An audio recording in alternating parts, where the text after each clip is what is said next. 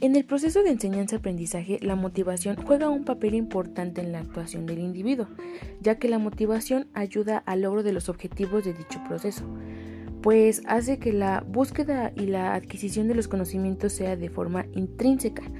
Tanto los docentes como los alumnos juegan un papel importante para que la motivación pueda ser llevada a cabo.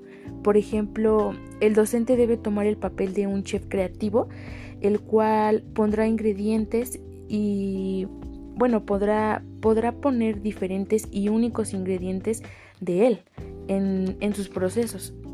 Todo con el fin de precisamente em, parecer novedoso para los demás y despierte o abra el apetito por consumir esos procesos y métodos. La práctica y la reflexión son elementos clave, ya que a través de ellos se perfeccionan las prácticas y se experimentan.